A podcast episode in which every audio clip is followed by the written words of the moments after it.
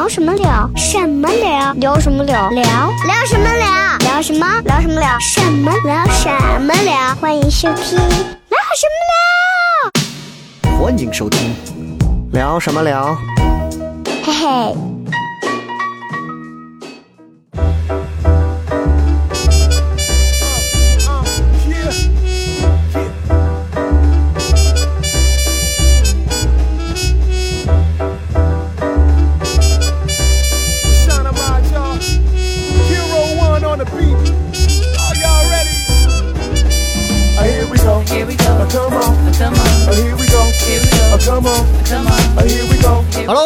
听这期聊什么聊。各位好，我是笑雷。我身边呢，今天呢，请到的这三位啊，我们都是来自我们糖蒜的几位演员，大家分别介绍一下自己。大家好，我是龙包。Hello，大家好，我是抱抱。大家好，我是杨乐。哎，今天为什么请这三位一块儿来？是因为呢，这个在年前这两天啊，我们四个人分为了两组，啊奔赴了两个城市啊啊，然后进行了两个不一样的活动。对，各地欢愉。对对对对对，那呃那个你们俩是呃抱抱跟那个龙包，你俩是长沙，先介绍一下是干嘛？嗯我俩就是长沙那块儿一个俱乐部邀请我们俩过去演出，就连个名字都不然后 长沙白熊盒子啊，邀请咱们糖蒜铺子要尊重这样的厂牌，两位能跟我们一样啊叫四个字带子的要尊重。对对对公共嬉戏分子，啊，公共哎嬉戏分子。所以它到底叫什么？嗯白熊盒子是他们的剧场，但他们哦的单口喜剧厂牌叫公共嬉戏分子。啊六个字是吧？对，公共嬉戏分子。也有个子，也有个子，哦，哎，挺好，是怎么就找找到你们去呢？这个比较厉害。最早啊，啊，人家那边的运营和咱这边运营对接的时候，咱们这边的运营刘娜小姐呢还说我们糖蒜铺子呀在西安已经很久了，然后人家那边说我们搞脱口秀呀已经十年了。我操，这么久吗？对啊，但是这个本营了，我操！这个俱乐部有一个很有意思的事情，嗯十年前就开始玩脱口秀了，哎呦但中间停了一段时间，嗯停了九十年。但是人家确实是中国最早做这个的。对韬光养晦真是真是的真是真是。然后呢？然后就邀请我们过去，过去以后当天是圣诞演出嘛，嗯然后呃，不用这么快进，不用这么快进，太着急了，太着急了。我就我就问一下，然后就是等于就找了你们俩过去演对对对，是？吧？对，啊，是在圣诞那两天嗯，平安夜跟圣诞啊，平安夜天那两天。然后你们是每人讲了大概多长时间？每天十五分钟，对咱俩讲的时间远远超过十五分钟，虽然说是给咱十五分钟时间，但是其嗯实我仔细的算了一下，我第一天讲了大概近二十分钟，我第二天讲了也是二十多分钟。哦。哎差不多然后同时呢，在这个同个时间段里呢，我跟杨乐，我俩这趟，啊哎呀，颇感荣誉之战 是吧？颇感风险的北京之行，真的，原体的哎呀，真的是把人快命快要了啊！杨乐先给咱讲一下咱的这个大概的一个行程。啊！杨乐因为去的早，啊他二十二号就去了，我们哦比赛是从二十号开始啊。对对对对对，啊，我是二十二号，然后雷哥是二十三号，分了24我是二十四你是二十四号二十四啊，我是分了三组，嗯，然后比赛嘛啊，我第一天去的话还挺正常的，北京。北京还没啥事儿，就是雷哥去了以后，就事儿越来越严重了。哦，原因找到呃，咱说回来，就是我俩是去参加那个比单赛，点比赛，然后其实借着比赛呢，也是他也去弄了几场演出，我也借着那个机会，然后出去跟有些人聊了聊天儿。然后你，我先问一下比赛的事儿啊，就是你们看了没？看了看了，看了二位的都看了，这次可以，这次没有骂人啊。哎，坦白说，你觉得你觉得这次跟上次比，我俩有进步还是有退步？呃，我觉得乐哥有进步。我觉得你，够了，够了，够了，够了。我觉得你你的段子可能选的有点问题。嗯嗯嗯，我是觉得可能太有所保留了，嗯不拿自己最好的段子。我是觉得唯一乐哥有一点就是可能他就是上台的话，我是觉得不能完全抛弃掉方言。嗯，你模仿父亲的角色，我觉得当时你要就用那种对，咱咱咱一点一点说，咱一点一点说。就是杨乐那天那个比赛，我们很多人应该看了，然后还有咱还有人把他就直接是截屏了，就是是是大下来看了一下。然后你咱都可以简单评价一下，你看我看这个比赛啊，我二位的我都有幸看了。有幸啊，第一天，第一天杨乐这个杨乐这个段子，我跟你说，我跟你的参赛想法肯定就不一样，因为我发现你是把你好段子留到后边讲了，没有放第一次讲。要我的话，那我觉得作为我，比赛就是我抛头露脸的机会，因为我我是在我我面对任何比赛都不是想拿名次，嗯主要是想抛头露脸。我肯定第一场就把我最炸的段子往出来一扔，扔完我扭头就走，我肯定是这种心态。嗯嗯，然后我觉得你也可以试试啊，我说表现很好，表现很好啊，因为毕竟把第一名甩出来不止一半儿啊，嗯第一名他甩出来一不止一半分，而且那且一场观众反应特别好，对前一场我没看，大家咱们的演员下来跟我说是，他他是第一场，他没有前一场。对就是第一个个演员啊啊啊！大家给我的反应是前一个把场子可能可能发挥的也一般，然后开场压力也比较大，整个场子比较荡。然后杨乐上去以后，场子就整个能起来一嗯些，所以我感觉不拿名次都没关系，咱最起码有存在了。对就你把你的名字留在了北京，神经病知道为什么要说这句话吗？知道为什么说这句话？因为我们在长沙的时候，龙包每次上场以前会过来给我 掷地有声的说：“抱抱，今天晚上你我二人就要把名字留在这里。办到了，办到就了。所以所以你看，这个我们在北京啊是如履薄冰的在比赛，你们俩现在在长沙，”很欢愉。风生水起，对，真的是风生水起啊，这是完全不太一样。就是你看这个，就我们就可以聊一个很很很简单的东西。就刚刚我们借着杨乐的这个段子就说，我这也是我的一个感触，就真的比赛啊和线下演出，它真的完全不是一回事儿。嗯越来越不是一回事儿了。我就是我我我上去比，我就越来越感受到的就是，其实我是一个特别喜欢线下演出的人，就是你会根根据观众的反应节奏，你会特别享受，随时调动和改变你的段子的一些表达方法，然后这样你的节奏也会改变，就会特别有意思。那你每场的表现都可能会不太一样，因为抱抱应该懂我说的意思，因为你每场也会因为情绪的不同，对吧？对。但是比赛要的不是这些，比赛要的是一个几乎是一个成品。嗯观众只想听成品，而且但观众在评判你的时候，他不仅仅只评判段子，甚至他不懂段子，但他可能从一先入为主，他会评判很多你这个人给他的一些感官，他不喜欢，他连笑都不带笑的。我的声控灯的段子在北京线下演就没有凉过，都是炸的。西安我都不说了，我我记得多清楚，我在现场，你们直播都没看到，我在现场，我当时讲了，我老婆跟我说什么？我老婆说亮，嘿嘿。底下发出了一个嘿嘿，好的，这样当时我要把话筒丢到那个观众脸上，我说你笑你妈的，就你一个笑。我这次看比赛啊，我发现一个规律，这次去的啊，应该都算是。就是各地也算是有头有脸的单口喜剧演员。我发现一个特别有意思的规律，就是大家聊的情况下，所有人都特别成熟，特别像艺术家站在台上有空有空档，就是在我们现场，如果一个人有空档，一定是雷鸣般的掌声，大家都觉得哇厉害厉害厉害。你看现场非常尴尬，所有人很自信，觉得啊我的笑点马上就要来了，梗往出一抛以后。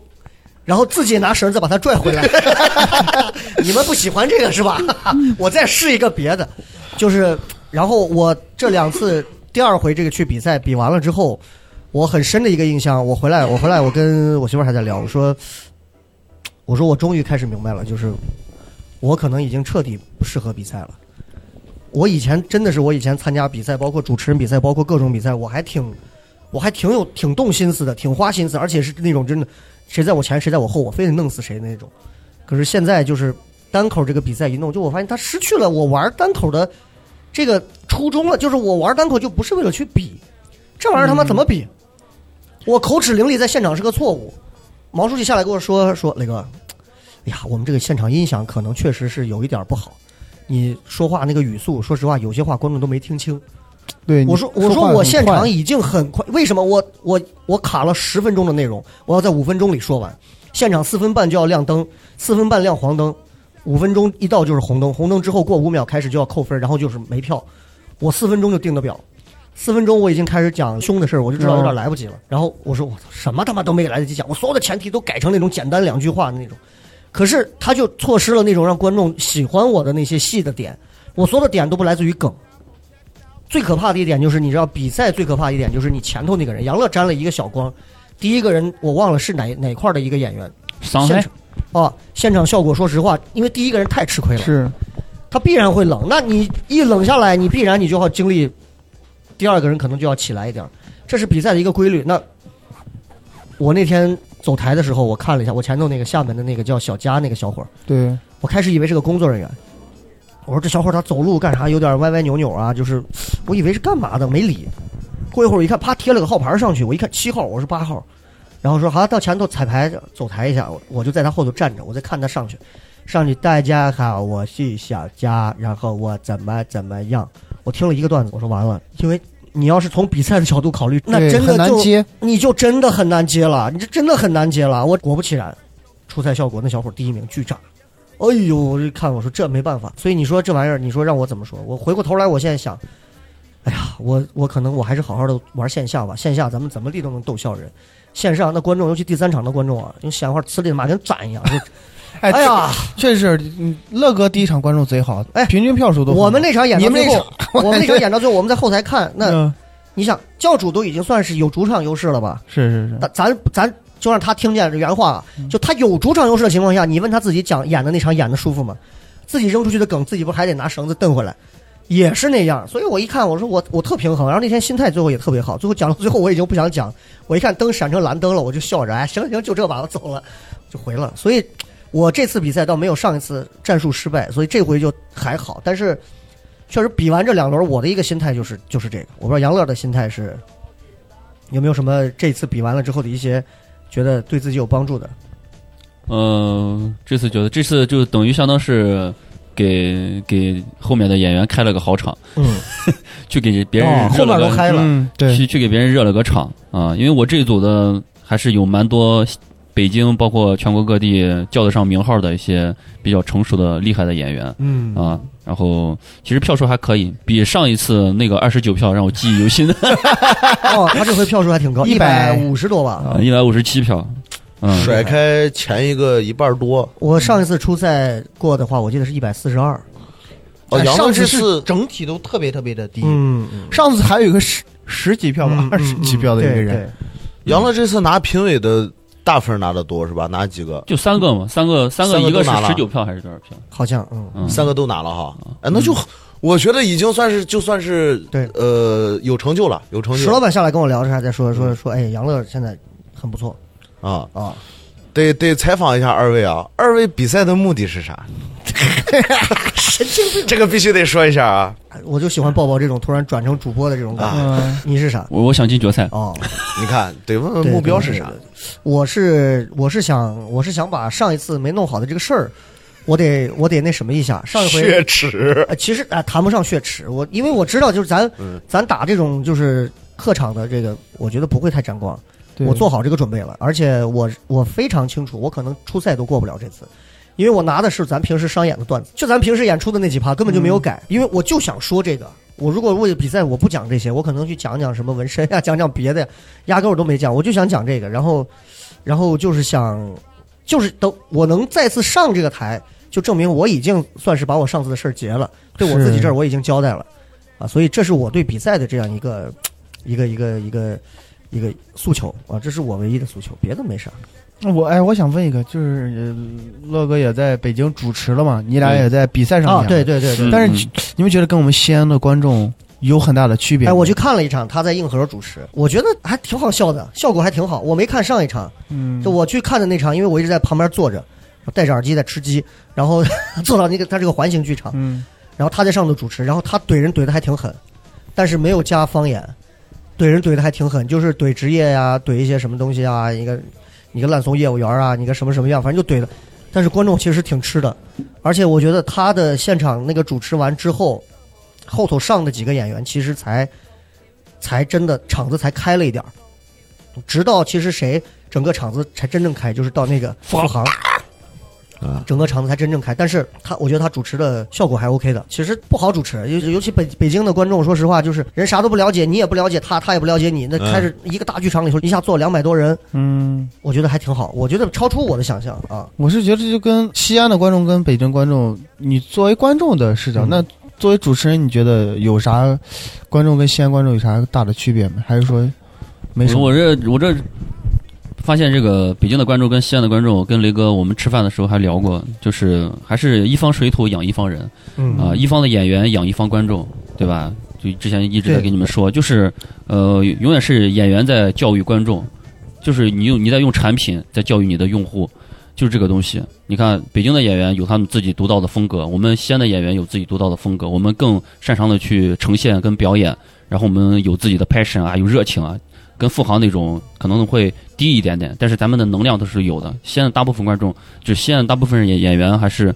嗯、蛮蛮蛮咋咋呼呼的，就比较带劲儿的那种，啊咱是那种比较带劲儿的那种。对有能量，这个因为没有没有没有办法，因为可能是我们本土西北西北人的这种，对吧？对对一些喜剧的理解呀，对一些娱乐活动的一些理解的话，他就需要你去演员去上台以后给他能量，把整个气氛调动起来，让你去给我们带动气氛。但是北京的观众的话，可能由于北京的北京的单口一直以来他们这个呃风格，周奇墨的风格，石老板的风格，嗯嗯，然后也会受影响。一直都是，就是多多少少大家大家在一开始在玩一个东西的时候，都是在模仿嘛，对，先去模仿头部的这些呃一开始玩的这些前辈，你比如说是周奇墨呀、石老板呀，嗯就他们这些风格就是比较温温吞吞的，对吧？比较呃讲逻辑、讲文本，对吧？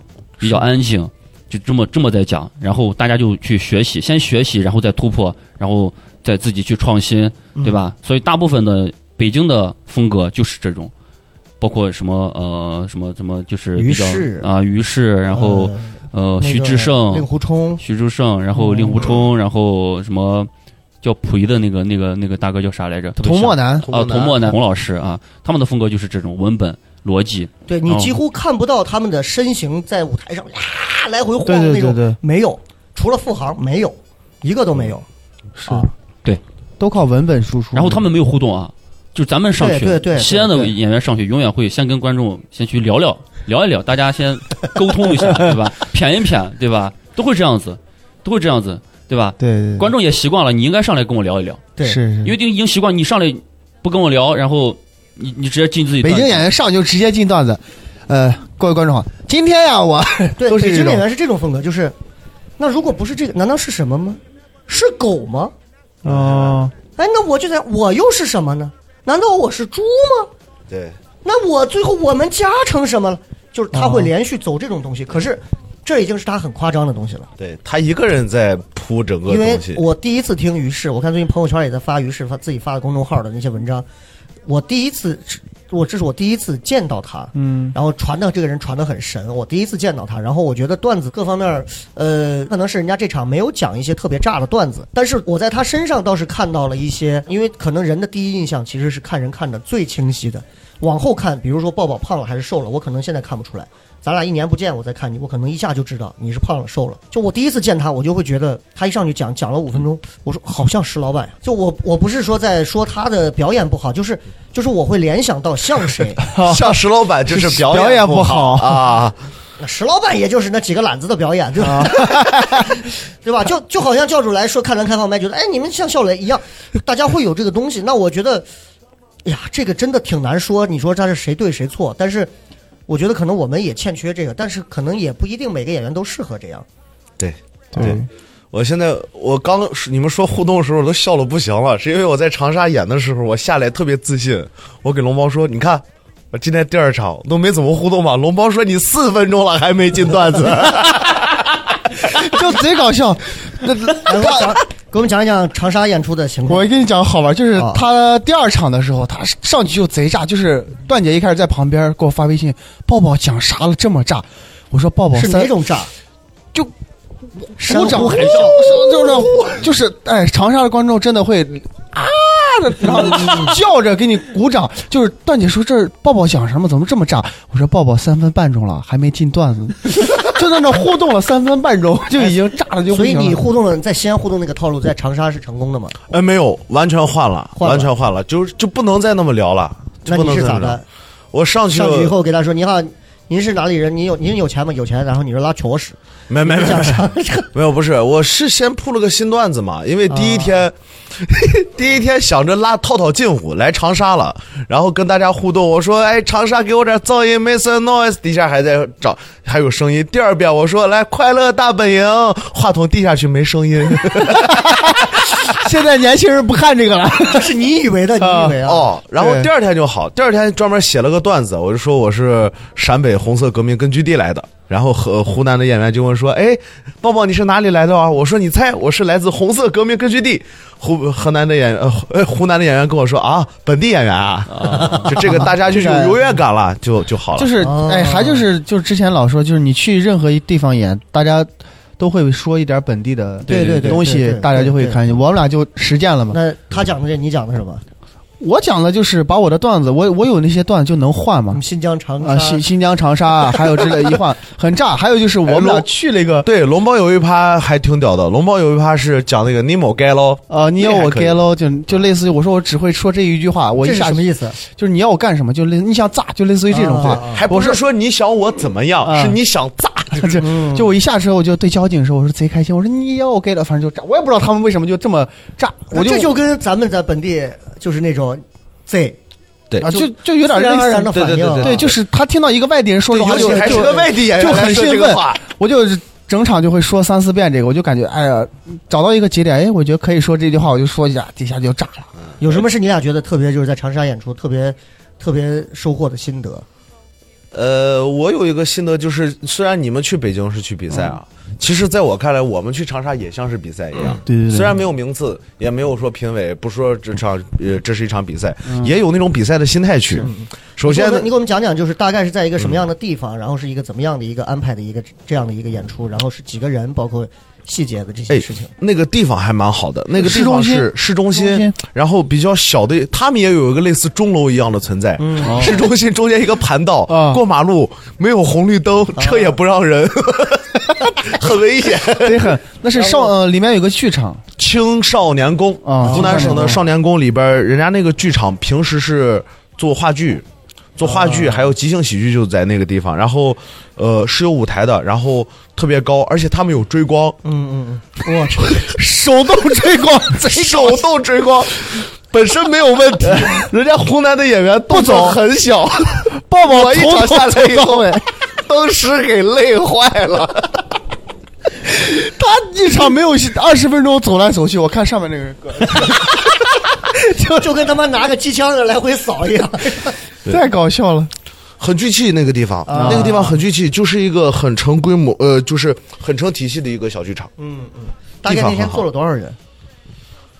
一百多，100多人。不到两百，不到200但平时说他们的票也卖的很好，嗯。长沙地方多少钱个票啊？呀？圣诞节贵，一百五。一百。哎，呦，就因为我俩哦去，所以一百五。本来是卖二百的，啊，没有没有，本来是六十多吧，六十八还是八十八，反正也不到一百。啊，不到100真真是因为我俩去了，他 然后然后讲一讲，就是你俩第一次去这种长沙这种城市演出，呃，什么心情？哎，就真像抱抱说的，说是我为啥每次抱抱上台之前，我就说抱抱是怎么，就是我觉得我俩是带着代表是糖蒜去的咱不能丢人嘛，说不能一定要把这个场子炸起来。然后我们说实话也不知道他们那儿演员是就是什么样的水平、什么样的风格的演员，就特别害怕，我操，万一接不住人家或者怎么样。然后他们俩第一个演员上去之后，就在那站桩式演出，我就觉得。抱抱，咱俩要炸翻天了，因为我觉得我们俩的风格太适合在这种嗯场地去演，真的抱抱上去就炸了，讲了三分半钟就炸的不行了啊！这是第二场，然后第一场我讲完之后，我我就感觉到他们的观众真的特别懂这个东西，嗯，怎么个懂法？他们就会底下我要一个 callback，底下就说哎，这个哥们儿会 callback，不用反应，然后有什么技巧，啊。对，他没有那种就是说，就是高高也不是说高高在上，真的他就是特别懂这个东西，他他愿意笑，每一个笑点他们都愿意笑，反正我们演的贼舒服。我我我的这个直观感受是啥？你看我们在西安糖蒜演，说实话啊，有些人在在那个脱口秀节目火之前就已经接触过脱口秀了，对接触的是糖蒜的脱口秀，对吧？对，但是啊，长沙的真的是在整个节目火了以后，他们才去看嗯这个脱口秀的，他们会直接拿节目的标准去看现场的这个演出，真的会，而且呃还是节目给人家养成好习惯了。第一，人家知道啥是脱口秀。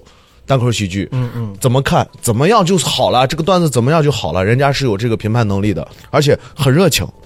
是，嗯，可能就是他们的演员没有太多的呈现，我感觉我们的每一个呈现 就会观众就很炸，但嗯他们是真的愿意为你鼓掌，愿意为你欢呼。哦，就是你，就是你说回来了，就是就是观众是那种很好、很配合的观众，太好的观众，很配合的观众。就我感觉你你跟他们互动的时候，他们不是那种像西安的那种，你猜呀、或者是怎么样那种吗？没有没有不，会，我觉得可能是因为他们，我我们没有太侵犯性的观众吧，嗯然后跟他们也挺聊得来，他们贼愿意跟我。有什么有什么记忆犹新的互动梗没有？比如他有一个现场比较炸，说 gay 的那个，我觉得超炸。哦，有一个有一个说 gay 的，我说跟他拉拉手，然后他挠我手心儿，我说你，然后就就炸。还有第二场，我们他互互动了一个那个十五岁的哦呃初一那个小孩，那个太炸了。第二场，第二场那是那是一个，那也算是一个封神的一个现场即兴。封神，我操！有个小孩儿，然后一直比较带梗，年龄年龄不大，但是说话特别拽。他把前头几个演员都顶的有点有点顶，因为小孩儿嘛，他就说：“哎，你你你多大了？比你大，呃你多高了？比你高。”就是那种小孩儿。我一看，我不是有个段子，我说十五岁的 rapper，你还记得那个段子？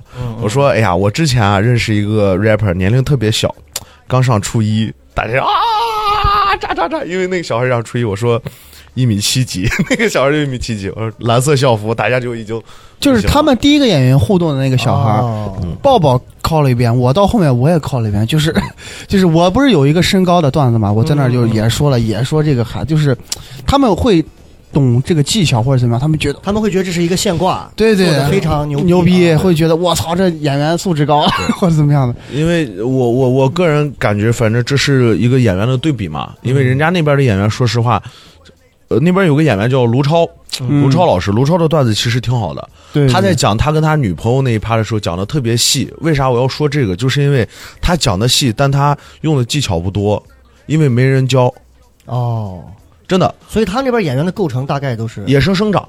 我的天，但他们原来都有各种各种基础，比如说学传媒的，然后学话剧学表演的，人家本身就是搞话剧的，嗯。就是天赋也比较好，然后自己也很用心，一直在写段子，但是就是好也不好。好是好在自自由生长，然后自己想是想说是什么段子说什么段子，说出来东西比较自然。但是不好就在很多技巧，你像呃，你还会写 PPT，、嗯嗯咱们讲这些东西都会有，但他们没有这个东西，所以就说好也不好，嗯，就这么就可能他们的笑点不密，嗯就所以他们这个公共嬉戏分子现在有多少人？你哎呀十几个嘞，十几个，但我们见的少。然后那边的几个主理人和呃主理人和运营的跟我们一起聊天，还挺好玩的。我听我听说你们最后演完，为什么还要做林肯？对，哎呀，那那那咋说呢？反正人家那边待遇比较好，那也不知道你你们们这。做林肯的时候，我和杨乐两个人穿过了整个南锣鼓巷，我俩快走死在路上。哎，反正我们差点没回来。晚上吃饭的时候老要留，说给到房来的演员好，那边哥哥也仗义，就说留下来我们这儿五险一金呀，房一万块钱的底薪呀，房呀，房价也不高，可以留。你要不行，你也欠长沙算。把唐山牵过去。都过去。哎呀，那是这么一比来啊，就是就是咱西安的观众跟长沙观众好像还真的不太一样。哎，我他们特别就是我不是把我那个西烟的段子，就是他们都讲了一下，我就认真奉劝大家，我说真的要远远离毒品或者怎么样。嗯嗯嗯他们听到这就其实是是一句不搞笑的话，他们真的就是对，哦鼓掌对对对，就觉得这个这个这个段子确实是。龙包讲到这个时候，讲到西安，大家觉得好笑就会笑，不好笑就不笑。但这人家觉得哦，上价值了，对对对鼓掌。哇，这这么好的吗？对，就是我我讲的还有有一些就是。就是我觉得稍微有一点价值的东西，人家就会真的认同，觉得哎，你确实对哎，这会不会跟就是长沙这这座城市跟它基本上的就长沙底层的这个娱乐工业就比较成熟，哦啊，应该有关系？观众呀什么的？我跟你说，偏见了嗯。你看，我这次去之前，我跟龙包，因为从小看《快乐大本营》，我们一直觉得长沙是个大城市。说实话，去了以后，龙包站坐在出租车上，给人家出租车司机说：“这这不就是小县城吗那个不是那个师傅本来很骄傲，开着开着看，这是我们的湖南卫视。我说啊，湖南卫视从小看着，开着开着，哎，这是个啥啥啥，然后看这是我们的市中心。我一看那么多电动车，我说呀，这咋跟个县城一样？段姐吓得直接，嗯，？”这个地方我是觉得好在哪儿？说实话，我觉得长沙这个地方跟我去成都演的感觉基本一样。嗯，就是哪种感觉？你看这两个城市都是那种节奏不快，嗯这个地方节奏都很慢，然后大家都属于那种就是生活很哎 chill，、呀，他们很哎 chill。呀他来了以后你讲的不好笑也没关系，我会努力找好笑的地方去笑的。就是所以其实就是说回来，一场好的单口喜剧演出，其实演员就是我们说呃捧逗那个捧逗论嘛，逗哏三分，捧哏七分。其实我们就是逗哏，其实观众占了七分，对观众的状态和观众对单口的理解反而占了更多。我们演员再练，其实占了三成。是因为你现在咱说难听话，全国你所认为最好的单口，你选十个演员，你放到比如我们比赛，我比赛第三场那个现场，或者说放到像我们某一些演在西安的某个场子里，可能也就废掉了。对对对对，可能也废掉了。所以其实观众的状态很重要。所以回过头，我们应该想怎么样去疏导一下本地观众看演出的这个一些奇怪的一些误解。是。主要是因为杨乐的抖音，说到这儿，我我那演完第一场，我说我操，我在长沙体会到了杨乐的快乐，有人排队找我们合影。等 小伙来，讲得好，很喜欢你。很喜欢你，咱合个影。我说我靠，杨乐的快乐原来是这样子的。哎呀，这个真的是一样啊。哎，真的演出去之后、啊还有出去，我要认真说一点，就是之前、嗯咱们这话可能也呃，就是某个演员就说，呃，西安很多的演员之所以走不出去，是局限于方言梗什么。乱七八糟之类的。当然说实话，当时听到那话之后，我就觉得你并不了解所有西安的单口演员。对对对，你你是只不过通过你个人的观察，你不能就一句话打死了所有西安的演员，对不对？所以说我这次出去之后，我真的把我所有的内容都讲了，嗯，我上相当于把我双拼的内容我我自己过了一遍，观众反应太他妈好了，就是。我完全就是，我觉得我的段子里面就是我把没毛病啊没一点毛病啊。所以说我我认为我是这样，我们单口抱抱是这样，乐哥出去，我们只不过是在西安这座城市，我们为了跟观众拉近一点距离，所以会说一点方言而已。对，就我们出去了，照样说任何东西，大家都能懂。所以说，我这次出去讲完之后，我就觉得我完全可以走出去，嗯那不会说呃方言梗这个东西，就是我觉得就是说，如果说，尤其说我们西安的演员说方言梗啊，嗯只可能是我们西安人自己。嗯只可能是我们西安人自己说，就是就是就是因为这是一个对于一个西安演员特别困扰的一个东西。一方面你知道西安话出来效果很炸，是另一方面呢，你又想看着另一个眼睛，你又看着全国，人家说的都是普通话呀，不讲这个，但我们还是要辩证的看这个事儿。北京我们去比赛现场，多少讲东北口的，东北话，哎，最近那怎么的了？那不可以是怎么的？我就不懂了，这算不算？那什么叫 所谓的方言梗这种东西？就因为我们说了几句好像普通人晦涩难懂的一句“这抓”，就就我觉得这个不能这么理解这个问题。我觉得所有好的单口演员都应该是一个精通方言和普通话的语言大师，他知道怎么样在什么样的场合玩这个东西。对对啊，对，我就觉得我们是真的是在西安这个地方，我们就会讲贴合西安的。是啊，我们去长沙，我们就会学一点当地的方言或者怎么样的，去想着融合。我要去北京，我一定也学北京的方言。我觉得这就是我们单口该做的事情，而不是说。因为我们说了长沙话，说了北京话，你就觉得耶，你们这种上不了台面，只有普通话才是王道。那我觉得你在那儿，你你永远上不了台面，因为你看的太低了。这个东西，我觉得是觉得方言出来一样会好笑。然后你要牛逼的话，你把方言换成普通话一样好笑就够了，嗯，不用。我觉得根本不在乎，不 care 那些东西的。你就像我第一天试的时候讲我爸那段，我爸的我爸跟我原话，我的梗其实不在方言上，嗯，但我中间需要用到方言去塑造我爸这个形象。是第一天换成了我爸说普通话，鲍一超做个男人，浑身不舒服，是我下来之后我说抱抱，你不能这么说，真的难受浑身不。舒服，浑身不舒服。虽然有有效果，但我就觉得不舒服。但我第二天演出来，嗯观众不会觉得不舒服啊，观众觉得很自然。那会那个时候，此时此刻我演的就是我爸，嗯我觉得根本没什么的。而且我前两天看专场的时候，我发现国外国外很多单口喜剧演员，他是正说着说着，他学老莫说话，嗯嗯，他学印度人说话，他学中东人说话，这他妈不就方言梗吗？是是只不过是我们中国一个每个省份跟每个省份说话就不一样，跟他们美国本身人种就多嘛，嗯，跟他们说方言有啥区别？他们学老莫，说不定跟咱学河南人说话一模一样，没啥区别。反正就这么说。如果是个西安的演员自己在吐槽，我们不要讲西安梗这样的话，方言梗这样的话，你让他往回倒，他一定有一个段子讲的跟方言有关，一定是这样的。只要是个西安人，一定是这样的。你回过头再说杨乐那个，我们刚说杨乐他那个五分钟的内容，嗯，就说实话他是吃亏的，就他一直在努力的纠结于对，要不要把他里边的那些段子，就什么你看我这一脚踢的牛不牛批，对啊？说成普通话，真的就是就跟白水煮青菜 难受。恶心。啊！我当时弹幕当时都有很多人说，这咋不模仿他爸不说方言呢？啊，这味道不对。你是就就是真的应该，你说方言完全能听得懂，那不是说像颗粒玛萨这这这种话，就是你外面人不了解，完全不懂这句话，嗯这只是音调的问题，大家一定懂你说的是啥意思。我再我再我我再问一个，就是那天杨乐那天比完了之后，咱也都感觉到，就是西安演员普遍有一个小的问题啊，这个问题也许是跟我也有一定的关系，但是但是我觉得可能是个人习惯吧，就是普遍铺垫都长。他比如说铺他爸踹他，嗯踹他之前铺半天，前面站着谁，旁边还有小孩儿，这又是谁，这又是谁，这边旁边又是老师，又怎么一开门，啪啪通一脚，这一脚又怎么样，又那样那样那样，最后才补的那么一句话。我不知道你们现场那天演的时候铺垫，你感觉到你的那个铺垫是，就我们都比较长，其实是嗯，效果如何？我俩我俩在长沙属于炸翻天了，就说实话没有铺垫你俩垫也会笑，这两场已经没有参考价值了。铺垫也会笑，啊，铺垫也会笑。就没见过这么好的铺垫。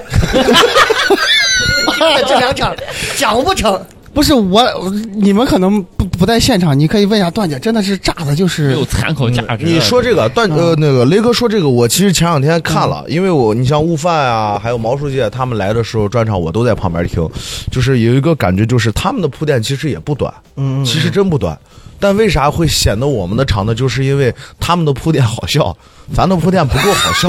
实话，因为他们在铺垫里边好像就已经开始加东西了，但是咱们更注重于好像就是说，先平常说话，然后再哎 给你抛一个梗这种感觉。嗯所以长沙两场比完了之后，呃，不是演完了之后，就是回过头来，就是你们是基本上就是很快乐的一场一次演出经历，是吧？对对对，哎，我还我我跟你说，我这里边还不一样。我在成都是纯快乐局，嗯就是快乐到以后，我我觉得就啊，I'm I'm，啊，不要 happy 不要讲你不懂的那些文字啊，说 我就觉得特别开心。这次啊，我刚还没说完，就要让成都为什么把它当成比赛？不光是我俩再去跟当地的演员比，我俩也在比啊。嗯，对吧？我给你打个比方，我俩也在比。最大的感受就是第二场我听完龙包的新段子，因为我已经很久没有听龙包讲段子了。听完以后，我第一个感受就是牛逼，第二个感受是我得写新段子了。啊，对因为因为我给他说，他问我写多少，我说我现在将近得个五六十分钟的内容。他说你胡说什么？你我当时 我根本没当回事儿，因为我曾经有一个演员也给我说他有六十分钟的内容，杨乐同志。我看了一下杨乐同志的六十分钟作文，我说这还叫段子？我根本没把龙猫的六十分钟段子当回事儿，你知道吗？然后一听，确实内容有啊内容有，就是今年啊，如果二零二零年，就是说大家都在创作的段子拿出来的话，就是我接触过的段子，龙猫这趴段子应该能放到一梯队嗯嗯，啊，不说人，就说这个段子应该是能放到一梯队的段子。我跟我跟杨乐那天我俩一块儿吃饭，我俩还在聊，我说我说你觉得现在糖蒜里头你比较看好谁？他说龙包，我说对，我也觉得是，就是因为从产出内容上，包括到整个产出整个的这个舞台的状态上，包括整个的整个演员整个这个曲线，它是一直在往上走的。所以我觉得你现在需要做到的就是尽可能把你的天花板拔高，否则有一天你撞天花板的时候你会很难受，就是你突然进入到某个瓶颈期，就像封神的鲍一超，啊。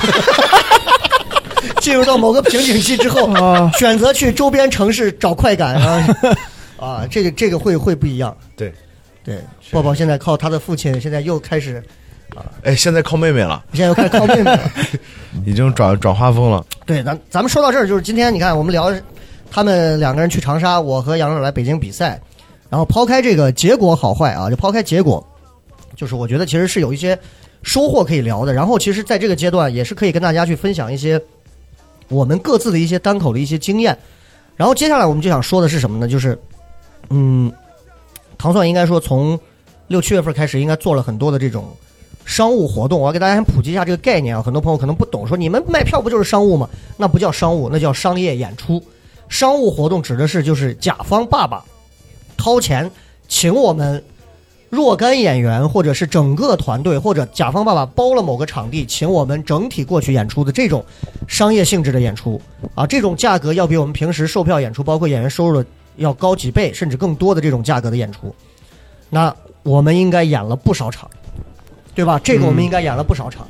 如果前半部分我们聊的是你们两个很嗨的演出，我们两个就是也就是有有有所感悟的这个比赛之之后，那我们接下来我们就跟大家我们也分享一下，就是二零年整个我们做了这么多的商务演出，我我不知道你们还能想起多少场，反正不少，对吧？王府井王府井上户外的，对，对。然后室内的、商场的，啊，还有还有那就是那房地产的，德国酒酒吧的，然后 然后各种各样的，就是我觉得咱都可以聊一下，就是对于这种商务演出，大家是抱着一个什么样的一个心态和什么样的一个一个感受吧？就是龙猫参加的应该相对不多，对，因为龙猫其实这方面经验相对会缺一点。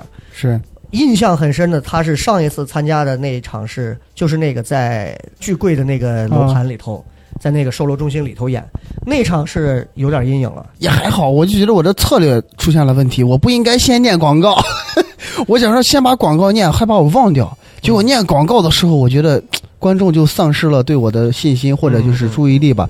我后面再拿我的段子往回拉就有点困难了，所以就会凉。但是这是这就是经验问题，我觉得可能因为。这场不像其他场有广告，因为我参与的次数不多，也就三四回吧。之前没有说硬性要念广告，但这次就就是可就给大家说，就我们这种啊，就是人家甲方 会有一些广告，就是要揉进段子里面，对对对，我们必须得给人说出来。但这种就是属于短时间内创作的。揉过哪种？就当时他不是说那个什么房产的那个，我知道，就是一个。什么什么就是楼盘的一个某一个具体的什么阳台又是怎么样？对对对，客厅是怎么样啊？是吧？是，就那个。你是怎么揉？哎，我呀，你现在猛的让我想一下，有一个呀，我还想不起来，因为我印象很深，那场演出杨乐把他的所有点都忘光了。对，我就他把段子讲完，我把他的内容最后全拿过来，我又得讲完，我我就忘了，但是我就写的特别生硬，就就没那么搞笑，但就是强行弄了预期违背的那种笑点。讲完之后，观众就这说说广告的在那，然后我就觉得很尴尬。然后讲完之后，广告终于讲完，然后开始讲我自己的段子，你就会发现观众已经开始各弄各的了。你这样再想拉回来就不容易，就有点凉。对，所以你看，我们今天就跟大家聊一聊，就是包括很多全国的一些同行可能也会听啊，就是就是大家都会在群里去聊。哎呀，这个所谓堂会啊，这个所谓的这个堂会演出。就我也不知道为什么要起个这么土的这个名字叫堂会演出。堂会啊，堂会这个词最早出现在民国还有清朝末年的时候，指的是这个戏班子呀，一开始不让女人到戏院里去看，那有什么办法呢？比如说有钱的老爷就花重金把整个戏班子搬到家里，然后让家里的女眷看，这个呢就叫做堂会。你家，哎呀，那 you feel me 是什么意思？Hold on, hold on, hold on, hold on. OK, OK. Next one, next one. OK. 什么是 next one？next one 意思是不是下一个？想起来长沙那个人讲的笑话，不会念 shit，念了个 shift。神经病，太搞笑了。我还抠了一下。咱因为每个人可能都有一些这个所谓堂会演出的经验啊。对，我觉得大家都可以聊一聊，有什么心得，或者你印象比较深的一场，不管是成功的一场，还是牛逼的一场，还是。还是比较惨的一场，效果差的一场，或者说让你哪一场让你演的特别的不舒服，但你为了钱得硬演。哎呀，有一场如梦如梦如幻，有一场如梦如幻，就是在座的两位肖磊老师和杨乐老师 也曾经经历过的一场，就在德国的一个主题餐厅。就我第一次演，我先替你，我先替你要铺一下。对我们那场演出呢，是这个。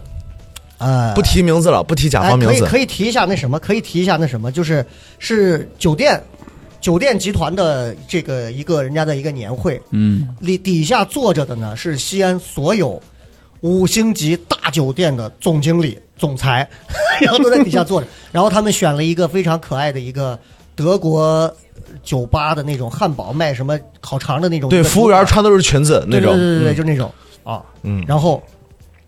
对他严格意义来上讲，我觉得都不叫年会，叫做晚宴。我觉得像个 party，对，像是一个晚宴，就大家一定是穿着礼服去的那种。嗯。然后我那天整个整场演出去了以后，我往舞台上一站，首先懵掉了，是我面前两个桌子是两个圆桌，圆桌我怎么演？大家觥筹交错。嗯。然后一上去以后，还是有一些怜悯的眼神在关注着我，然后也会有人在听，但是太嘈杂了。那场演出真的叫如痴如醉，就是我已经忘我了。我们我们回过头聊这个事儿，就是其实那场演出，说实话啊，就咱们回过头来讲，确实在这种所谓的堂会演出上会出现你根本无法预料的一些情况，比方那天的那个话筒音响的的确确是有问题。对，但是那个问题不是最大的。对最大是演出的观众的整场的那个格局，就是嗯根本不是我们那种排排坐的格局。就你说的头两排，除了两个圆桌之外，剩下全部被隔在了酒吧的二层、三层对，各个地方，那个是特别难演的一场。然后，反正我那场的经验，嗯，大概就是脸皮一定要厚。我觉得这个经验是非常重要的一点。这一点上，我觉得抱抱其实做的还是可以的。啊，脸皮够厚，脸皮够啊，厚，就是状态特别好，但是全程就是也谁也不理他，他也不理谁，他就像是一个橱窗里的一个展品，在就像一个橱窗里的动图，在不停的循环他的段子。谁讲啥不重要，哎，我就说我这去你的吧，嘿，看我呀！哎，就是他们在底下吃，你们在上面演吗？？真的忘我然后底下人一全是老外，都是你知道吗？真的忘我。那会不会听不懂中文那些老外？雷哥，我跟你那天整场演出啊，有一次掌声和尖叫声，呜呜哈哈哈！我我赶快我说炸场了，我往那儿一趴，我一看，人家几个在那领导敬酒来，领导喝了一瓶儿。对对对，这个是比较尴尬的啊，这个确实比较害。怕，嗯，对，那场演出，呃你杨乐也讲一下杨乐，讲讲呗。哎，我我那场没有讲单口啊，非常的荣幸啊。然后哦跟我想想，是不是你们对着一个麦架演那个啊上海的？就那场，那场我们三个要演一个群口即兴，演一个即兴，然后那场因为没有话筒给我们，没有耳麦给我们，嗯然后最后没办法，然后主持人给我们找了一个长的立杆麦，那个立杆麦为了要凑到我们跟前，然后那个头就特别重，嗯然后他又单独拿了一个什么东西，拿了个充电宝压住那个哦底下的座儿，然后中间呢就跟个秤一样，他还不停的倒，我们还得扶着，然后只三个人只有一个麦，我小黑和他我们三个人，教授，哎，小张你先说，然后我就得凑到中间，他们俩就得让开。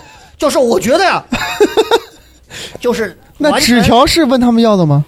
对对对对对，纸条问他们要的，然后完全已经失去了就是你在演即兴的那个东西。可是，其实说白了，就是我回过头看这个事儿，除了我们很难受之外，观众是很爽的。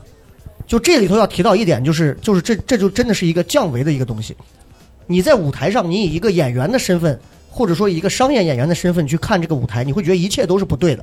对对可是，在一个正在底下嗨得很开心的观众，他看舞台上什么别扭事儿，他觉得都是对的。是是是，没有什么是错的。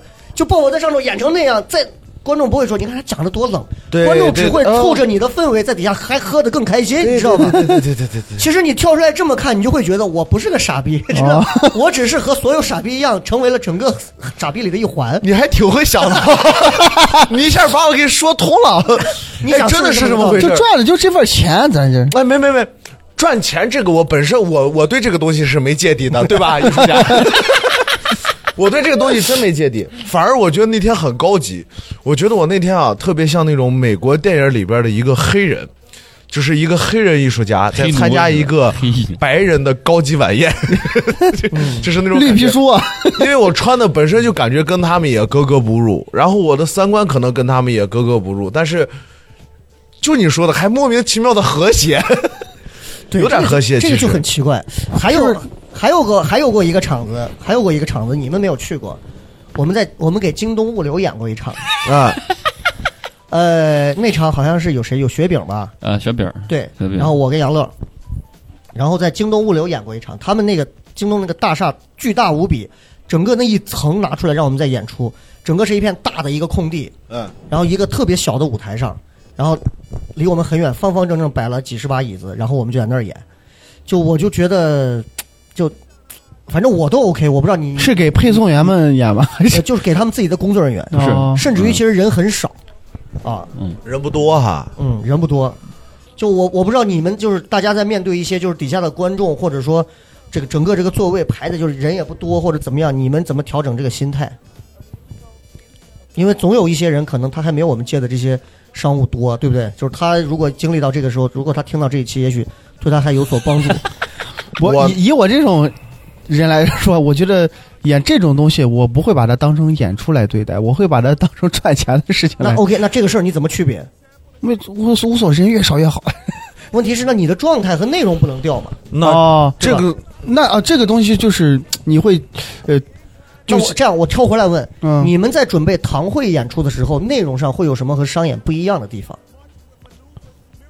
比如说我会靠近他人家，就是比如说举个王府井那个，嗯嗯嗯。我会真的就是靠近他这个商场，把我的段子写成商场的，或者换成，比如说尽可能多提及。对对提及，我觉得这是对人家的一个尊重，让人家看到，哎，这演员确实是用心准备了啊，。这是对甲方啊，的甲方的一个嗯对啊，咱这是也对得起自己嘛，就是觉得既然你赚这份钱，咱也不能说就是胡胡应付嘛，我会认真的去对待，但是我不会说就是。比如说观众，你我要在咱们常规正常演出，如果观众的反应有时不好，我可能觉得这观众可能是不是嗯不太懂我，但这个是堂会完全不会，我就算你不懂我也正常，那我懂你就行，我就会认真的去演完，对你不太会在乎观众的反应。你你们会觉得，就是如果在你的表演里头刻意的去加那种甲方的信息，就是除了真正硬要加的，就是你嗯现场就是额外的你自己会加那种，你会觉得我他妈有病的，我去跪舔你。不会，不会不会，我其实我会觉得我现在立场这么坚定吗？我 我把我既然拿了这份钱，就证明我接受了。我要不拿这个钱，我肯定会说，那我不挣你这钱，我不想向你跪舔。但我把这钱都接到手了，那 OK，嗯，那咱们就你拿这个钱就干这个工作啊，就是这个。我不觉得这个是跪舔吧，这个就是啊属于大家合作的，是吗？是吗合？作的我拿了钱就得钱工作嘛干活杨乐演出就是在这种商演，就是这种呃堂会演出上，你会跟商演的区别是什么？我会更加更加本地化嘛，我得依仗着自己这个本本地人这种嗯。身份，然后本地人的这种文化，还有自己的段子各方面的话，我会更加的去着重的把我这个本土的东西，比方说，就是加重我家乡的是吧？渭南蒲城，然后去、嗯。去讲更多的方言，对吧？嗯那就我面对的就是肯定都是一些楼盘的楼盘的一些受众呀，还有一些商场的一些受众啊，就是本地的观众，嗯外地人很少的，嗯基本上是保证现场的效果，让大家更容易去用本地的东西，让他跟他们打成一片儿。你比如说你你你说的那个咱京东的那个，嗯。京东那场其实还蛮可怕的，京东那场底下的是没有观众，基本上都是对他开了个直播，不到十个人，不到十个人，他们他们自己的员哦。工，就是我们演完以后，人家后面要直接开直播，然后哦卖货呀，乱七八糟的，就是人家自己内部的员工要工作的，那你就听我们你讲们的演的也是直播出来了吗？对啊，对，但我们是是在讲的时候直接他们京东在直播。的那，个物流的那个直播之前，哦，算是一个热场节目。哦，嗯，对，然后然后他他他就是这么一个情况嘛，对吧？你刚才说的也对，我我一直觉得就是人越少越好演。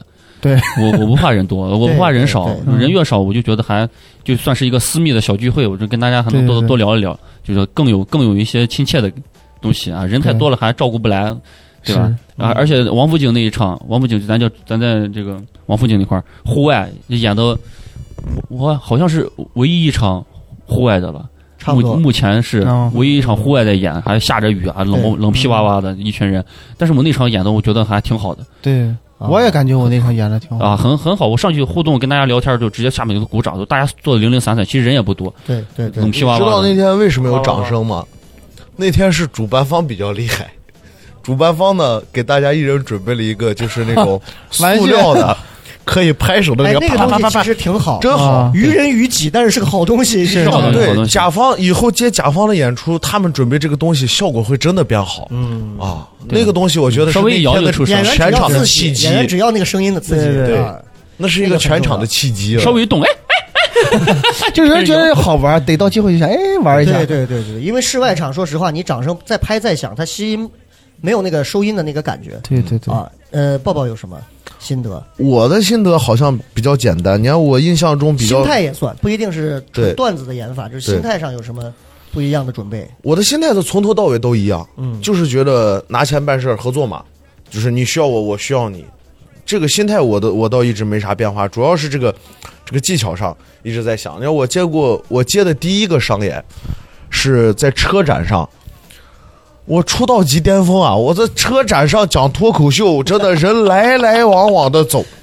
第一排坐了某车企的大领导，嗯陕北人，怼了十分钟，怼下来以后，主办方脸有点黑，我 我有点虚，你为啥怼人家？你看这车坐的，你看这奔驰，我我没想到他是一个陕北人，然后我就一直在跟他聊，我说我们陕北这也不好那也不好，然后他的脸就越来越黑，越来越黑，越来越黑。但还好还好，后来这个这个这个主办方还一直在跟我玩儿，还玩的还挺好。然后，呃，我的我在跳段子这方面，我就是跟咱刘娜老师，呃，在聊的时候，因为我的段子我没有西安人的段子嘛，然后我又没法去怼别人，包包括我也不太喜欢怼，那我就是合家欢，就是那种人畜无害的段子，可能效果不不出彩，但最起码能把底儿兜住。只我是觉得我只要出去商演，我要达到六十分及格，话说清，别说错话，然后有那么些个效果，大家能逗一乐就行了。我的要求真的比较哎，简单你。我今我我那天看完杨乐在硬核主持那场之后，我回来我我在想，我其实你的风格在某些时候还很像谁？其实有点像付航那种，对，蛮？像的，就是有点像他。其实你看，他把很多喜剧技巧是用在了纯互动里头。嗯，哎，你看见你叫什么？大哥，你说，大哥你说一下，大哥你说你最喜欢什么？说大哥，哎呀，你不要再逗我了，观众就笑了。他完全是把他的情绪全塞到观众这儿，观众给了一个很别扭的反应之后，现场喜剧效果出来了，嗯他只需要耍宝就好了。对对，但是你说他真的要有很深的文本吗？不需要。对但我觉得这个路子是 OK 的，这个路子是 OK 的。嗯，尤其商演上，其实你说观众真的需要听到多深刻的内容？我给你举两个例子，一个是我之前去那个呃威斯汀威斯汀底下西北肯德基之夜，底下坐了几十桌，我靠，西北的这些所有卖肯德基的，我也不知道是干啥的，反正大佬呃老总什么全在底下坐着。你看威斯汀又是很高档那种，嗯，然后我在旁边准备，快到我了，我准备上，他们给各个社团、各个团队在颁奖，颁完奖之后到我了，接下来，然后你知道主持人这是他们自己的员工，我听到了，我好久没有听到过那种主持词。今天，哎，你知道糖蒜铺子吗？当然知道了，怎么了？难道他也来了吗？你看，然后，对呀、带着泡馍来了，对呀、笑雷今天啊就带着什么？让我们一起听听先的那些事儿。这个太搞笑了。我操！我他妈哎呀！我就，但是我上去上去之后，你就意识到，因为全是大圆桌，你根本不可能展开任何段子。我的习惯就是，如果我不能先跟你们成为朋友，我是绝对不会讲段子的。所以十五分钟的演出时长，二十十五到二十，嗯，就是你知道，所有的堂会里头，他一定会有甲方，对嗯，一定会有甲方，也一定会有素人观众，就这两部分。但是所有的堂会一定是分成一个是我们内部联欢的所谓年会，领导坐着，员工坐着；一种就是纯是商家请了我们的业主、客户，请他们来，这是两部分人。这两部分人你要搞明白，就跟我们自己糖蒜内部搞年会一样。比如有个人调侃：“哎呀，雷哥不行的话，你去别的厂牌吧。”大家就会笑，为啥？内部梗特吃香。年会内部梗必吃香，所以如果底下坐着大领导和他们的各种员工在底下坐着，你只需要直接上去侵犯主桌就好了。但是那个侵犯一定要把尺度把握好，你不能上去以后你马四了，对吧？这就完了，对吧？然后我就问了一下他们的两个老两个老大的名字，就是两个英文名字，然后我就直接互动主桌，我说你看看你们这主桌这。主桌这几桌坐到这儿，你说难怪你们这现场真的是哇，现场直接发钱啊，肯德基怎么怎么样，就是在捧的同时，把他们的主桌也是带调侃，这样调侃完之后，全场气氛会因为主桌被带动而全场被带动。对这种做法屡试不爽。我们在德国的那个也是这啊，样。对你当时是那个，你就调侃那六个，就调侃那六个老总。你看这几个，哎呀，坐到一起，互相，哎呦，这几个老板坐一块儿，你看互相还在心想，哼，我们店的业绩就是比你好，我酒杯给我拿低一点，你就不管了。他们那些员工自动就把笑声带过来了。就是有些时候梗不一定是要我们造的，只要知道他们这些东西之后，把内部梗玩透，这是一个很好的路子。这里边会不会有一个有一个感觉，就是你去找一个领导，然后领导不会因为你开玩笑生气，嗯，他一定会笑，他一笑全场都会笑。对，那有个问题啊，你说你要你，因为你每场演出要先跟这些人交朋友啊，不可能每一场观众都契合你嘛。嗯，你有没有碰到那种交朋友没交成的那种演出？从来不会有。从来不会有。年会的场合上，领导一定会考虑大场面。嗯所有人就是你要知道，这里头有一个很微妙的东西。嗯领导知道我的员工在，啊，啊，演员在上面互动调侃我，我怎么地我会配合着，但我不会发火发怒。对，对，以大局演员知道，呃，观众那他的员工知道演员在调侃我们领导，我就看我们领导怎么说。领导只要说出一些和平时不一样的，我一定去捧领导。对，你明白了这个当中的微妙的心态之后，你其实就在这个他们当中来回的去跳，就嗯就足够了。然后这个时候回过头，比如说你你永远记住，左边是领导，右边是员工，中间是你。然后这个时候你只要去调侃，比如说调侃龙包是员工，然后抱抱是领导。哎哎哎，我问一下，哎，你们你们领导不给你们发钱吗？哎，鲍总你不给他发钱呢？直接这么两句话就直直接硬上对，对，现场就够了。就这种东西就，就我觉得其实是很重要的。就包括嗯你看我们之前在招行那场，其实也是。我我先说回来，就这个是第一个，我觉得心态特别重要的，就是一定要学会找到这个内部梗的这个串联的这个规律。这是年会企业年会内部梗串联的一个规律。还有一个，我在我在那个叫什么，呃，高新的一个商宗，大底下那个商场，底下坐了好多人啊，他们一周年啊、一天一天假日，坐了一坐了我现场能坐了有一百一百一百几，二三四五六楼全是人，天井的那种。我四十分钟，我四十分钟，但是全程讲下来，第一我不累，第二讲的都是我每次演出开场前的十分钟的碎段子，五分钟的碎段子，嗯，拆的特别开，加互动。这种就没，因为流动人口太多了吧，你不能呃，现场做了将近七八十个，小一百个固就是定的人。在做。哦，那你说像啊，你先说，就这一点上我觉得我的另一个心得就是，如果你在面对这种像这种商场中厅的这种，呃，观众的关注度特别低，然后也很难会有注意力持续集中，你的再炸的段子都会在这里被消解的特别浅。那这个时候你需要做的就是，就我觉得就是碎段子，就是很碎很碎的段子，就甚至于我们说的所谓的方言梗的东西，其实放到这个里头特别沾光，特别吃香。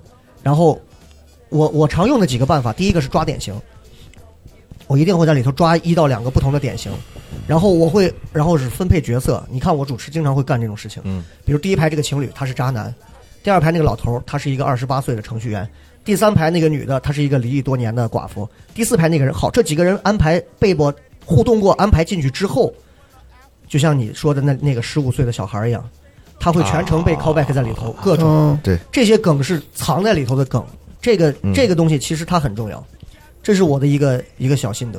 对，还有一个小心得就是就是咱们那次去克拉维的那个招行的那场，嗯。那场其实人来的不多，但是其实那场很重要的就是我觉得我们做堂会有一点就是还是要有一点点的所谓的小知识，就是任何甲方口的一点点小专业知识。酒店你要知道一个酒店基本的对吧？呃对我哎我我酒店的这个这个大堂是 lobby，这个更衣间是 locker，对吧？你要商场这个是大概是什么什么样的，然后银行是怎么样的？了解了这个之后，这是他们懂得，在他们熟悉的领域里，就像我们请了一个演员给咱演，哎呀，听说你们，哎呦，你还 call back 呀、哎呦，哦，对对对，咱就嗨了。我觉得这三点是我认为其实是挺重要的三点。对，专业专业领域的专业知识对涉猎。刚刚说什？么？我你说我像上次就在车展上嗯，那种情况，我真的不想再碰第二次了，但我还有点想挑战。你说我真有再有那次那种机会，不知道咋准备咋应对那种局面。你想车展嘛，嗯嗯大家都能想得到，坐撑死就坐十几个人，然后你后边就来来回回就会有一批人在换。隔隔一个人站在这儿站半分钟就走，一个人站这半分钟就走那种。我跟你讲，最蠢的是哪种？最蠢的脱口秀演员就是在这种所有的堂会现场讲同样的段子，或者讲他认为好笑的段子，这是最蠢的演员。嗯哼，因为不同的演出现场，观众的诉求和环境要给的诉求完全是不一样的。你像你要在车展演，比如说如果是我，我在车展也讲过，如果是我的话，我会跟前面聊得很开心。其实我只要达到某种欢乐的氛围，把这个氛围营造出来，其实就有点像在德国餐厅那次自嗨那种一样。对，这就够了。哎，你怎么样？你最近买这车？你知道我经常去买这种车，然后但是这个段子一定要短，一定要短，让观众明白几句话，啪，我这一个包袱就出来了，是吧？然后马上再回到观众这儿，观众是第一位的，观众注意力一旦没了，你什么都没了。对你还不如一个车模吸引人呢。哦，那是实话。对不对？对吧？啊，这点真的是这样。然后还有还有哪些场？你你你还有什么心心得？再再有一个，呃那三位可能没接触过啊。最近在 party 上喊麦，我跟你说，说实话，这也算是我接的活儿，可能跟单口喜剧无关，但我觉得最起码跟控场这些东西还是有关系的。嗯嗯，这真的是一个全新的领域。原来我们我在 party 上喊麦也喊嘛 MC，但我原来没拿钱，不用保证效果，我玩的开心就行了。现在不一样，我要招呼人玩儿。咱单口喜剧现场，我招呼人笑就行了。我现在得招呼人玩儿，得跳起来，这就真的你是难。DJ 那种吗？还要招呼人？对呀、d j 啊这，个这个这个这个，来你坐，不是这种。我是说，哎，嘴里说着 party 一群自己不懂的英文，不就害对臊让 everybody。所有人到舞池中间汇聚起来，然后让所有人唱歌跳舞，真的好难好难。嗯嗯，现在全靠命在那儿卖着了，就像就像呃雷欧娜 说我是纯靠嗨点在那儿吸引人。但我觉得这些东西啊，应该还是都是有技巧的。对就像你刚才说那个走堂会的那几种技巧，哎，那我再问一下你们，就是因为每一个堂会演出，我们只知道一个大概，然后我们就去现场了。说实话，在现场演出过程当中，你最惧怕的一个元素或者最惧怕的一块是什么？你最害怕发生一个什么？比方我举个例子啊，嗯，我最害怕小孩儿。我就想说，老人小孩在那站着看着你，无动于衷，嗯嗯，我就觉得呀，对。但是你要知道，绝大多数情况下，你会你避不开他们，是啊必，然是老人和小孩是最多的。呃，那怎么办呢？就你就只能我我反正现在就只能硬硬着头皮讲下去。你还记得我们在咸阳那一场，咸阳那次我不在，你们那个小那个小孩儿，我们在我们在咸阳演，然后前排我正在上头说话呢，正在上头讲讲讲讲到哪儿，然后前头有个小孩儿上来直接，我说你不说话行不行？我就不，你 管我。小雷老师，这就是你不懂小孩啦。我之前呢，肖少也是知道的。我一个人带二十个小孩去植物园，听话的跟啥一样。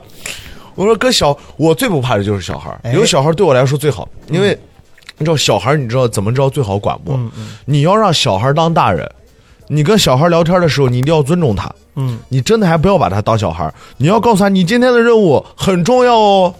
你要告诉他，你说你今天最重要的任务就是要配合我，他就会有是吧？对他就会有使命感。然后他又说，爸爸妈妈一会儿不笑的话，你要说他哦，他就会有使命感。哎，这是个好办法啊！我，你像我，因为我给你举个简单的例子，我带小孩出去外出活动的时候，原来带过嘛。最好的一个办法，因为小孩会乱跑，一个办法，小孩绝对不会乱跑。我说今天大家的任务很简单，把自己的爸爸妈妈看好，最后要把爸爸妈妈完完整整的带到我们的目的地，然后不能让他们掉队。你放心，小孩连一个地方都不乱跑，你敢过去跟他玩？不，我要看我爸爸妈妈。哎，这这个是个挺这个好的技巧。啊挺好的。那老人怎么办？没，这也是我的噩梦，这是我的噩梦，因为我的段子老人听不懂，哦，对对，我很对不起老人们。每个人都有硬伤啊啊。杨乐怕什么？小孩儿还是老人还是？我觉得，我觉得他们都还好吧，因为我因为但凡是我我我跟老人还互动过小乐好多次怕外地人，哦，外地人，外地人其实也还好，因为基本上基本上我也没有太太过于冒犯，除了一开始的时候说那别人别人家死兄弟之类的 这种哎，事儿。那天说到这个事儿，我那天他在后头，他去准备主持去了。我们几个在后头坐着，我在我在跟他们几个人在后台聊，就是付航他们都在。嗯，然后付航说：“我跟你说啊，哎，我哎，我觉得杨乐特牛逼。我听说他在后台，他直接在现场这怼观众说：‘你家是不是死人了？’我操，我他妈太喜欢这个，我他妈觉得这就对了。为什么不是这样的？我觉得就应该是这样，是不是？就脱口秀喜剧嘛，那他妈不就是这样吗？怎么的？我上去以后我还给你祝寿吗？操！富豪上身了，但富豪嘴上是不是跟你这么说？一到前台，你骂我大哥，然后没大哥，你是不是觉得我长得像个猴啊？然后富豪在后台问我，富豪在后台问说：“哎，你说我在现场说搞完没事儿吧？” 他上说了好像看，他发那个视频了，最后他最后讲了，看他发那视频了最后，他最后讲了，说：“哎，我们我们我们班里头呢当时让弄了一个模型，那模型哎很多我们男生都不好意思，然后问说女生说那是什么？搞完。这个这个你对对对对对，哎呀，就是就是这是他的啊。我们说回来，呃，咱们最近也都参加了，就是堂会，这是一一一方面。除了单口舞台，其实你看我们现在在适应更多的舞台，对。皮影。哦，我们再把皮影总哦。结，月底就结束了吗，已经，对不对？啊。我的最后一场，咱们先说一个美人的一个噩梦，嗯，来来来来，杨老先来。哎呀，皮影啊，要不先给大家说一下是啊，是对，哎因为皮影呢嗯。是我们糖蒜和音乐厅一块儿做的一个所谓的一个混搭性质的一个演出。然后这个演出里头呢，会有几段皮影戏，在一个很声光电多媒体的一个演出的一个小厅里头。然后同时呢，中间会有脱口秀演员做串场，其实是一个相对不复杂的一个演出啊。然后呢，之前是我啊，在国庆期间主要为主，然后还有杨乐。然后现在呢，主要是糖蒜，除了我之外，杨乐嗯还有其他很多我们的演员，基本上都轮转，对啊，都轮上了一下。上过之后呢，每个人反正都是都有过 都有过这个啊好评，也有过这个兵败滑铁卢啊。有不同的体验，对，每个人啊的体验都不一样。梦是，哎，我这个这个我还算是比大家能沾光许多，因为这个皮影刚好是华县的，华县也是我们渭南的，就在我们蒲城县的不远吧，就在算是隔壁的县啊。我算是比较沾光，还沾本地的一些光，因为呃本地方言啊、一些文化什么的，基本上这些东西我多多少少还是比你们能更更多的优势。然后，但是来的观众确实是我刚好是呃十一的时候，十一的时候他们票还是卖的不错的，人还是蛮多的，然后整个气氛还是比较热烈的。但是人人多不多的，来的外地的朋友，然后也是爸爸妈妈带小朋友来，因为基本上都是爸妈爸妈就是为了为了让孩子假期期间有一个好的一个学习啊什么的，现在家长就是为了孩子而活嘛，就是为了孩子才来看这个皮影的，对，所以带着娃过来，这娃一娃一到现场，其实娃小朋友帮了帮了我很大的忙，因为小朋友确实比较活跃，比较可爱，对嗯对对对，大人就是真的是比较痛苦，觉得他们他们做的现场是还是蛮痛苦的，啊，就完全就是为了陪孩子。要么就是外地的游客就过来想看一下陕西的这些呃民民俗呀乱七八糟，他们也不懂。往这一坐，觉得自己哎呦好像不应该来，也是很排斥。大人排斥，只有小朋友觉得是玩儿，新鲜啊。嗯，就是很很开心，很很很愿意跟你聊天儿，很热闹。我是觉得孩子来了是挺好的，是帮了很大的忙。但是如果现场 如果 搂不住的话，确实，但是还好还好，小朋友还是现在小朋友还是蛮懂礼貌的，哦。非常的有有有素质，大部分还是很很有素质的，我愿意去回答问题，愿意跟。跟我去聊天儿什么的，基本上没有什么噩梦，就除了、除了就是说，就是脱离了自己的熟悉的演出环境，就是跟、突然跟皮影来这么一搭，确实会很慌啊。嗯其实我我我我这表演也就给主持的话，也就是中规中矩吧，没有什么特别出彩的点，也没有给人家造成很大的事故吧，哦。就就挺好的。哎，那我这儿就精彩了。重灾区，重灾区的呃，我我这首先一个最尴尬的事情就是，我真的是习惯了，我上去欢迎大家来到唐皮影铺子啊皮影铺子，啊，可以。皮影笑传给人说了个这，我说完之后尴尬死了，老生我下来就给导演道歉，导演对不起，我真的习惯性嘴 嘴，但没事儿没事儿，辅导肯定是没事儿，好理解。理解理解。第第一次嘛，第 第一次都这样。对啊，我说哎呀，真对，就我就觉得这是自己的问题，呃，真的很很，虽然说当笑话说，但我真的很自责，我就是真的因为太紧张了。嫖包我太紧张了，就是不断的导那些，因为那你知道我们是有个大概搞嗯有一个大概的台本啊对台本的，我不想讲我的那些段子，我发现融不进去，跟这个对皮影都没关，所以我真的是完全按照台本上的每一个段子来说的，所以我疯狂在记那些段子，我就把“皮影肖战”这四个字儿忘了，我忘了。然后突然音乐响起，我就好紧张，上去说：“欢迎大家来到唐呃皮影铺子。你一定是得罪大脑了，我。我操，难受死了！而且还有一个特别尴尬的事情，就是咱这个不是结合的是皮影，人是人的话现在是碗碗腔，对对对，我给人看都是，我不知道是跟秦腔结合的一个 啊，我们也能陕陕西的秦腔我说也能这么说啊，说完之后。然后到那个那个魏老师给我拆台啊，说啊，咱们这个其实不是秦腔，是碗碗腔。魏老师，魏老师魏老师也够了，魏老师坐在屏风后头，每场是听碰见的人都不一样，魏老师也当命了，真的。尴尬死了。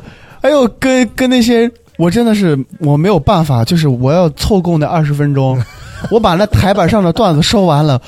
我觉得他妈时间没到呀，我那个定的那个闹钟没有响，开始讲乐哥的段子，讲完乐哥的段子，讲讲讲雷哥的段子，雷哥的那些什么地名呀、方言梗呀，讲那个还把博物馆我都讲了。哎，龙猫这个，龙猫这个最牛的是，他把你那个何家村，何家村，何家村 我把你的段子完完全，我把你们的段子都完完全全一比一的在那演了一遍，为了太凑牛逼了。凑够那个时间，演完之后我说我操康配忍者我真的是，就真的就把这二十分钟给弄下来了，硬撑下来了硬撑下来。哎呦，你跟你真的你大家都演了，跟那些观众啊，就是小孩加老人的组合，基本都是这样，要不就是年轻的家长带小孩，小孩真的有救我命。我跟家长互动，家长不太不太理嗯他，他不是咱单口的现场，他这种现场他觉得。他压根儿没有做好要跟你互动的素质。对对对，嗯所以我就只能跟小朋友。然后第一场我发现这个好处，从第二场开始啊，我只跟小朋友聊天，大人理都不理，就是会，但是会夸大人。我这个小孩表现特别好，我说哎呀，这太棒，小朋友太棒了。你的父母真的会教育孩子或者怎么样，哎，怎么怎么样，就会夸家长。嗯你会发现，你只要把孩子哄得开心了，家长就贼高兴。对对对，所以这也算是我摸索出来一条所以后后面就效果就不错了。对对对，就会很舒服了，因为自己舒服了演，也就演演个几遍就好了。第一场真的是灾难频出，感觉噩梦。小黑有一场，第一场就是下午那场，他晚上还有一场，下午那场他就刚准备讲，你们知道牛皮是用什么做的吗？是用牛皮，对，陕西话里头，然后上面一个女的，孩子在哪？你别说脏话。这个观众反应很快。哇，这个所以抱抱有什么噩梦？我这儿也算不上是皮影这次主持的天花板和低谷，但也绝对算得上是冰火两重天，对吧？第一次主持皮影的时候都知道嘛，啊下来以后一顿夸。哎呀，这年轻人不得了，牛逼！真好。那天那天是刚从另外一个主持的状态转过来，嗯就是真的，我那天把自己的定位就放在了一个主持人上，我就不是个单口喜剧演员，所以真的蛮好的，很舒服，就感觉小孩也好。大人也好，下来都是掌声欢呼。最后导演说：“我们今天演员返个场。”最后第一次说演员返场，我还返亮了个相，感觉特别舒服。第二次去了也很自信，一自信那会儿是单口喜剧演员的状态，跟人家互动，互动的时候就被冒犯到了。我正说到一半儿我马上要进段子了，我就说我小时候呀。突然，人家女的说：“能不能不要再说了？我们是来看脱呃看看皮影的，不是来听你说这些废话的。”我操！我感觉心如求戳这句话能播出去吗？立马调整状态，我就立马就啊，没关系，如果你们不喜欢，我能怎么办？我只能就是人家场子嘛，对不对？这要是咱场子，我肯定另外一种处理方法。我说没关系，如果不喜欢的话，那我们大家请拭目以待。我们第一个节目《阎王乐》。我就下去了，然后中间我都甚至忘记我有一趴互动，就是很普遍的互动。你看这个互动，我们在堂会里边用都没有什么问题的，就是。如果现如果有我们糖蒜铺子的观众听啊，你肯定也见过这种互动，就是说二位结婚了吗？结了。有孩子了吗？没有。怎么样？身体的原因吗？对对对，很正常，很正常的一个互动。而且我也是说妈，不是说是不是身体不好，对不对？我也没给他确定。下来以后，演出下来以后就被检举了，没有被检举，在门口堵我，要找我给他一个说法。然后呢，你可能我比较刚，我看了一下他，你就是可能身体有问题。身体真的不太好。但呢，我告诉他，我说这个钱呢，我是不可能到。那玩不到一起，你要觉得我哪里做的不对，你想投诉我，个人没有任何问题，仅代表我个人。你需要我配怎么配合你都可以，但道歉不可能。反正这个事情就这么这么着处理结束了。哦，哎呀，还有我刚才说怼我的那个观众女观众嘛，就一看就是就像杨乐说的那种外地人来了，发现没啥意思，就已经带抵触情绪了。他本身就想赶快走，而且就是伤害瘾，就就优越感特别强，优越感特别强。我在最后啊，我就专门写了一段话，就是你们知道，就是舞台转过来以后，我专门准备了一段话。我这么说的，我说很感谢大家能在这个非常浮躁、非常呃呃那那非常浮躁的环境下来现场去观看我们的传统文化。希望大家放下自己的浮躁，放下不开心，也放下你的优越感，去尊重和享受每一场现场演出。我那女的一直在看我，我就很高兴。我然后说大家对，说的就是我说你。大家再见，拜拜。对对对，对。哎，我再问一个，就是如果你们在现场要是碰到那种，就是确实就像这种直接怼你的观众，或者让你真的很不爽的观众，你会找个找个机会，找个办法，一定把他找补回来吗？我会，呃你会吗？我会。你你但是如果我我没有碰到那种直接，但是如果他就是突然说站出来，就说你讲的是个啥或者怎么样的，嗯嗯嗯我就会一定想个办法怼回去。咱咱上一场喜剧之夜的时候，当时不是之前不是有人发群里说，有一个粉丝在现场，然后在粉丝群里发说说是。哎我带我朋友来的，这场演的说的跟上场都一样嘛，因为咱当时说的是更百分之六十的内容，嗯而且基本上两个月是一次，两个月一次更，两个月一次更，这个都告诉大家了。然后他还是这样，然后我其实就有点操，我就觉得他妈的这干啥呀？就是，但你知道五百个人，你不会因为他一个把四百九十九个人都那什么，所以对是你你也知道，我那天现场开头我也就讲了，我说我们的段子是怎么怎么样的。如果你还能记住上一场的，哎，证明你脑子还不错啊！就就我反正会怼一下。嗯然后上还有一个能记住我们这么多段子的是之前我在女子监狱演出的那帮人，啊、我不知道记性是怎么练出来，就我肯定是要怼一下，如果不怼一下我很难受。就是这是我我对舞台很强的一个掌控欲的东西。啊，我也会不舒服啊。我有一次，哎呀，嗯，嗯那会儿也是年龄小，开放麦上有一个男的就一直在，他已经不是他已经不是在跟你来来回回说话了，他直接就是想把自己变成一个场下的主角。我觉得这个算是演出事故了，都已经。然后那个男的就一直在那儿说，一直在那儿说，这种情况其实今年西安发生了好几次，而且西安应该经常会发生这种事情，就是，呃，观众就直接已经开始就是把自己当成一个焦点中心，然后去压，嗯他都不是在对话了，他是在压台上那个人，然后他给我压的时候，他其实说不过我，但他不讲道理，然后我就直接怼他，我说，如果你觉得你 OK。你觉得你好，我们是 open mic，你可以上来，但是我要告诉你的是，你现在还不配上来，因为你不够尊重这个舞台。他如果在你之前就已经拿起麦克风站到这儿，说明他比你勇敢。我这个说完以后，我还说了十分钟段子。哎，不在乎他是吧？哦，这就是我，但我现在应该不会了。嗯，我现在我，因为只要你头开好的话，后头到这种情况出现的也少。我现在基本上不会有这种情况。嗯，那我们今天聊了聊这个长沙的事儿，然后聊了聊北京比赛的简单的几句话，然后也就带过了。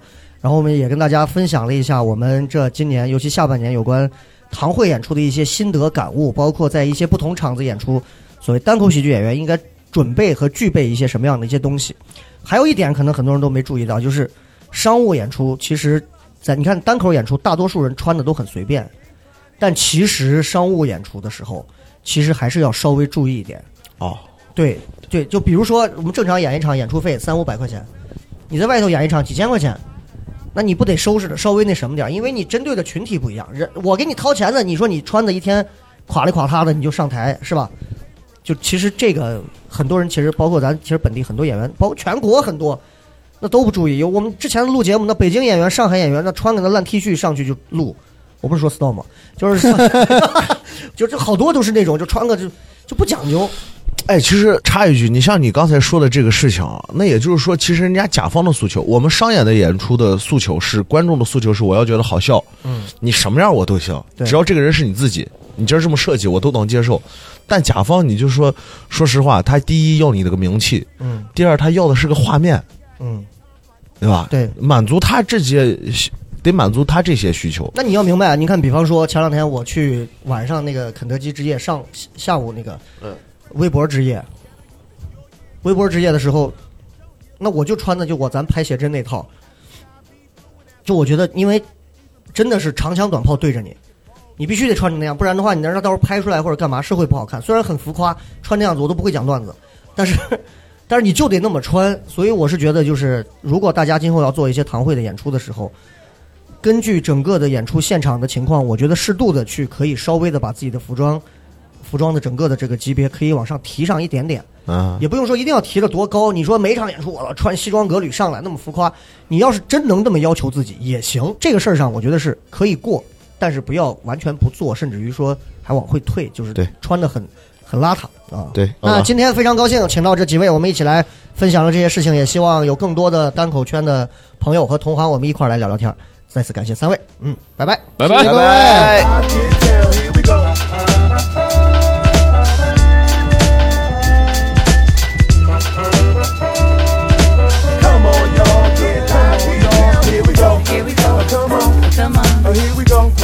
Come on. Come on.